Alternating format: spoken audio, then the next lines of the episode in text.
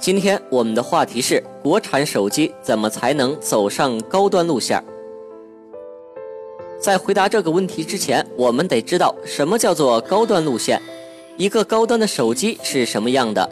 不少厂商把定价定到三四千、四五千，硬件盲目堆砌，少了设计细节的优化，也没有注重用户体验这个概念，是走不出高端路线的。手机想要做高端，就不能一味的打价格战。不能仅靠硬件赚钱，要有品牌溢价，而品牌溢价就要靠手机的性能、设计和用户体验。下面我们来谈一谈国内的手机厂商。先来说一下小米。小米手机的成功一直是依靠性价比、大量铺货，以量取胜。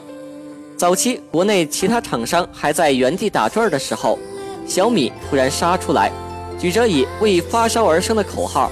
并搭载当时最好用的国产 ROM 米 U 横空出世，一下子就占领了一部分国产手机份额，并且依靠着价格优势，不但站稳了一千到两千元的国产手机市场，后来还推出了其他产品线，继续占领着其他价格档位，在国产手机中可以称得上是相当成功的。但小米一直宣扬自己的性价比，强调跑分这些东西。而高端用户更多的注重是手机的使用体验、手机的品质，一味的强调跑分这种东西反而会让人反感。从小米的历史、现在的宣传营销手段，以及高端机小米 Note 发布之后的市场表现来看，小米比较难走出高端路线。不过，上周发布的 Note 2和概念机小米 Mix，可能会给小米走高端路线增添一些色彩。说完了小米，再来说一下锤子。锤子在初创时期有一帮业界各个领域都很牛的人，但是毕竟做的是第一款手机，所以出现了很多没有预料到的问题，比如说发热、卡顿以及各种 bug 等。然而老罗初期过分的宣传，导致市场对 T1 的预期太高，甚至不少人真的期盼着锤子能一举做出东半球最好用的手机。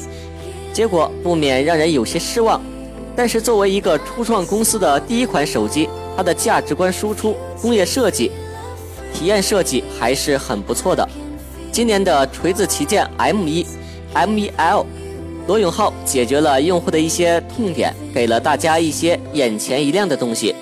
手机从 T 到 M 的转变，从配置、审美和工艺上经过一定平衡，更偏向了大众主流。锤子一开始瞄准的就是高端市场，不过 T1 走的有点太着急了。T1 的市场反馈让老罗更懂了手机的市场。锤子 M1 或许是锤子走向高端市场的一颗棋子，正在为它开拓疆土。国产手机目前虽然在量上占优势，但和苹果、三星还不是一个档次，发展是一个过程。而我们国产手机缺少的不是工业，不是技术，也不是设计，而是时间和支持。国产品牌走高端路线只是一个刚刚开始，无论从专利积累还是研发创新方面，都需要给国产品牌一点时间。反观我们这些拼命卖低端手机的厂商，他们正在为走高端路线而努力。他们努力的第一步是怎么才能生存下去？